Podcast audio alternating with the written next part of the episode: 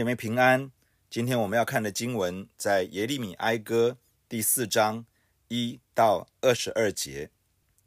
在今天的经文当中，谈到西安城，也就是耶路撒冷，在过去辉煌荣耀的光景，以及当巴比伦来毁灭他们之后，他们落到悲惨的状况当中。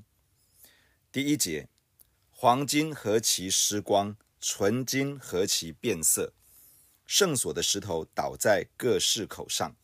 锡安宝贵的众子好比金金，现在何竟算为窑匠手所做的瓦瓶？黄金、纯金、金金，金代表着上帝的属性。这里是用来形容西安宝贵的众子，也就是耶路撒冷的居民。圣所的石头讲的是用来建筑圣殿的那些石头。如今黄金失去了色彩，纯金变了颜色，而圣所的石头随着圣殿被巴比伦人拆毁，散落在地上，倒在街市口上。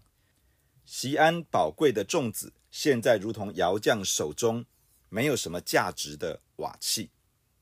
用黄金、纯金、精金。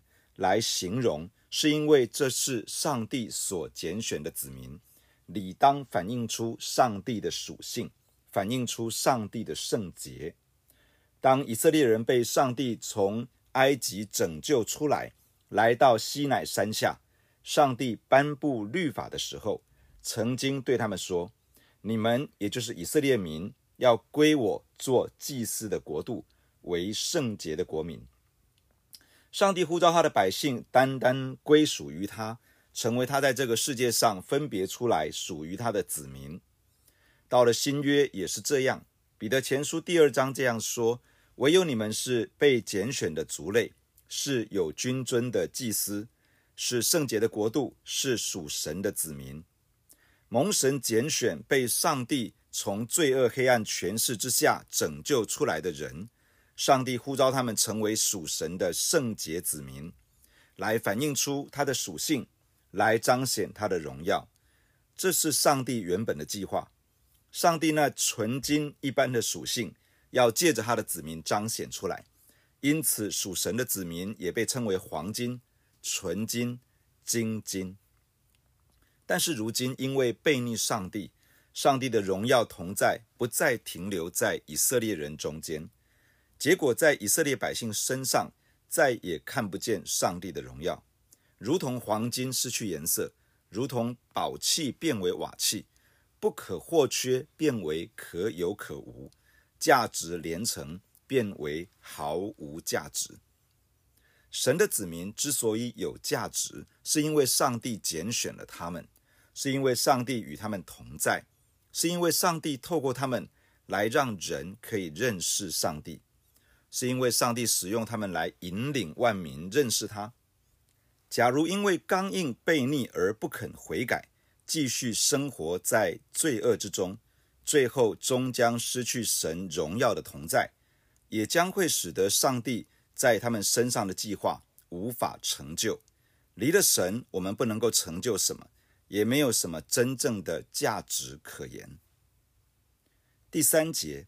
野狗尚且把奶乳哺其子，我民的妇人倒成为残忍，好像旷野的鸵鸟一般。吃奶孩子的舌头因干渴贴住上膛，孩童求饼，无人拨给他们。这里描述在上帝子民中间可悲的景象，连野狗也会用奶喂养自己的孩子，以色列的妇人却好像残忍的人一般。好像旷野的鸵鸟一样，鸵鸟只知道下蛋，却不知道要保护自己所生的蛋，也不知道要喂养自己所生的雏鸟。耶利米用鸵鸟来形容亡国后以色列的母亲，好像鸵鸟一般，成为残忍而不顾自己孩子的妇人。吃奶的孩子应该优先受到照顾，否则无法生存。但是连吃奶的孩子，也无奶可吃，连弱小的孩童也找不到食物，没有人顾念他们的需要。第五节，素来吃美好食物的，现今在街上变为孤寒；素来卧朱红褥子的，现今躺卧粪堆。都因我众民的罪孽比所多玛的罪还大。所多玛虽然无人加手于他，还是转眼之间被倾覆。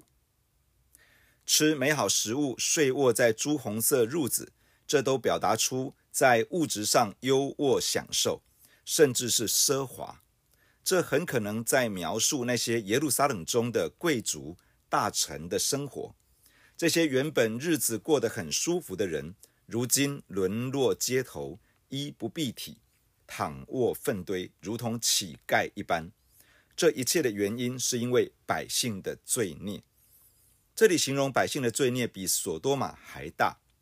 所多玛的罪，在以西结书十六章提到，他们心高气傲，享受物质的丰富，却没有顾念困苦穷乏的人。犹大书提到他们行淫乱，随从逆性的情欲，而犹大百姓所犯的罪。竟然比这些更大。这里形容所多玛城并没有敌人来攻击他们，但是他们在转眼之间被倾覆，是因为上帝将审判的火降在其中，毁灭了这座罪恶之城。而犹大百姓的罪恶也一样，使得他们落在上帝的审判之下。第七节，西安的贵胄素来比雪纯净，比奶更白。他们的身体比红宝玉更红，像光润的蓝宝石一样。现在他们的面貌比煤炭更黑，以致在街上无人认识。他们的皮肤紧贴骨头，枯干如同槁木。西安，耶路撒冷城的贵族，向来令人羡慕，但是他们如今也成为阶下囚，失去过去那种美好的体态，脸面肮脏。没有人认得他们曾经是王公贵族，他们甚至饥饿到皮包骨的程度，他们的皮肤不再光润，而是变得干燥粗糙。第九节，饿死的不如被刀杀的，因为这是缺了田间的土产，就身体衰弱，渐渐消灭。慈悲的妇人，当我众民被毁灭的时候。亲手煮自己的儿女作为食物。有许多耶路撒冷的居民被巴比伦人的军队杀死，剩下的百姓日子并不好过。他们面对饥荒，没有粮食，在饥饿之中，身体渐渐衰弱，甚至饿死。在饥荒困苦之中，发生了人间极大的悲剧，就是做母亲的，在战乱与极度的饥饿之中。竟然烹煮自己亲生的孩子作为食物，好延续生命。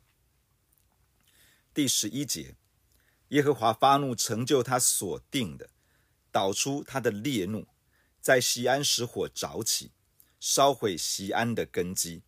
地上的君王和世上的居民都不信敌人和仇敌能进耶路撒冷的城门。犹大百姓的罪。惹动了上帝的怒气，上帝不轻易发怒，并用恩慈待人，为要引人回转到他的面前。但是当人就是硬心悖逆，不肯悔改时，终究是要面对上帝怒气的审判。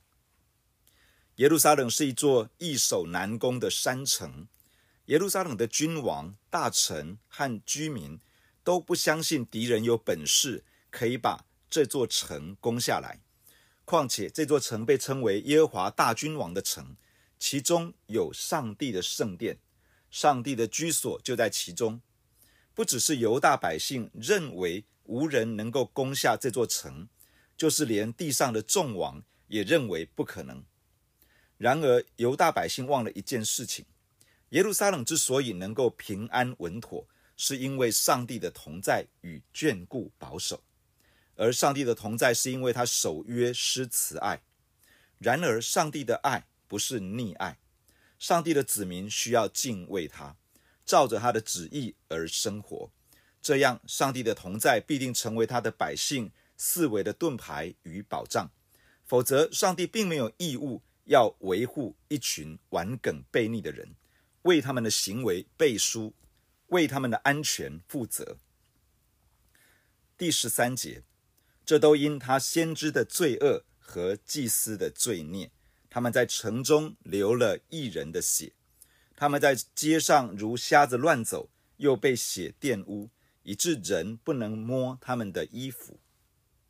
先知是被上帝选召传讲上帝话语的人，上帝透过先知向神的百姓说话，可能是安慰鼓励，可能是规劝引导，可能是提醒责备，可能是指正调整。祭司是帮助百姓献祭的人，将百姓的需要带到上帝的面前，将上帝的律法教导上帝的百姓。先知与祭司在以色列当中，负责帮助整个国家走在上帝的道路上。然而，这里提到先知与祭司流了一人的血，他们自己没有走在上帝的道路上，他们自己的生命落在不洁之中，他们也没有带领百姓敬畏神，反而使得百姓越来越远离神。第十五节，人向他们喊着说。不洁净的，躲开，躲开，不要挨近我。他们逃走漂流的时候，列国中有人说，他们不可仍在这里寄居。耶和华发怒，将他们分散，不再眷顾他们。人不看重祭司，也不厚待长老。属灵的领袖没有把属神的百姓带领走在上帝的道路上，结果带来整个犹大国的败亡。他们被敌人掳掠，在列国之中漂流。他们到了这个国家不被接纳，到了另一个地方也受到排斥。神的子民失去了上帝的眷顾。这些领袖既然把人带偏了路，人也就不再敬重他们，不再厚待他们。十七节，我们仰望人来帮助，以致眼目失明，还是枉然。我们所盼望的。竟盼望一个不能救人的国，仇敌追赶我们的脚步像打猎的，以致我们不敢在自己的街上行走。我们的结局临近，我们的日子满足，我们的结局来到了。当犹大与耶路撒冷面对巴比伦人的攻击，他们期待与他们结盟的国家能够出兵相救，他们把盼望放在人的身上，结果一再的失望。事实上，他们所盼望的只是一个无法带来拯救与帮助的盟邦。巴比伦人追赶他们，好像猎人在追杀猎物一样。犹大百姓落入惧怕之中，知道结局已经来到，亡国已经难以避免。神的儿女啊，我们一定要谨记在心，要好好的倚靠上帝，他才是真正能够帮助我们的那一位。靠山，山会倒；靠人，人会倒。唯有倚靠耶和华上帝，永不动摇。人会变来变去，人的势力也会有消长的时刻。没有人会用永远的爱来爱我们。我们单纯的倚靠神，神可以透过不同的人与资源来祝福我们，使我们经历得胜。但是，若我们将盼望放在那些不是神的上面，我们的心。也将会因此时而安稳，时而担忧害怕。我们无法从上帝以外得到真正的平安。十九节，追赶我们的比空中的鹰更快，他们在山上追逼我们，在旷野埋伏等候我们。耶和华的受膏者好比我们鼻中的气，在他们的坑中被捉住。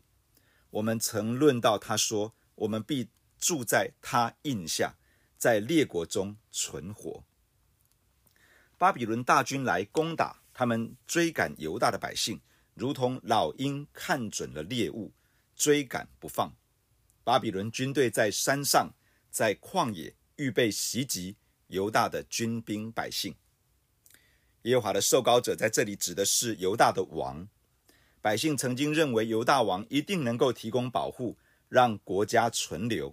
让他们可以在列国中继续的生存，但是连犹大王西底家最后也仓皇逃走，而他也无法逃脱，照样落在巴比伦人的手中。二十一节，住乌斯地的以东民呐、啊，只管欢喜快乐，苦悲也必传到你那里，你必喝醉以致肉体。西安的民呐、啊，你罪孽的刑罚受足了，耶和华必不使你再被掳去。以东的民呐、啊，他必追讨你的罪孽，显露你的罪恶。在犹大国遭遇毁灭的时候，犹大的邻国以东，他们幸灾乐祸，落井下石。耶利米预言道：以东也要尝到苦悲，也要落到羞愧之中，因为上帝必追讨以东人的罪恶。而西安的百姓，当上帝刑罚与管教的时间满了，上帝必定要恢复他们，使他们可以回到自己的地方，他们不再被掳掠，他们要重新。被栽种在上帝所应许之地，弟兄姐妹，让我们一起来到神的面前来祷告。亲爱的天父，我们感谢你透过今天的经文对我们的心说话。慈爱的父啊，你是那位守约施慈爱的神，你也是那位值得我们全心爱你、全心敬畏你的上帝。天父啊，你是那位审判全地的大君王，主，因此你保守我们。让我们每一个神的儿女，常常在你的面前心存敬畏。你确实是用永远的爱来爱我们，然而你的爱从来都不是溺爱。因此，帮助我们在你永恒的爱与恩慈之中，能够不断地选择来到你的面前亲近你，让你的圣灵持续的光照引导，好让我们走在一条你所喜悦的道路上。亲爱的天父，帮助我们学习单纯的倚靠你。当我们面对患难、面对风浪，我们向你承认，我们很容易想要从人去寻找帮助，想要从那些不是上帝的去寻找到安全感。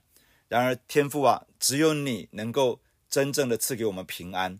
因此，求你保守我们，让我们的眼目被开启，看到这个飘忽不定的世界，人所能够给我们的是何等的有限。唯有你是坚固的保障，使我们可以在你的里面得到真正的平安，帮助我们学习单纯的信靠你，来面对每一个风浪与挑战。亲爱的天父，你帮助你的教会，帮助你的儿女，你呼召我们在这个世界上出黑暗入光明，然后使我们可以成为你的代表。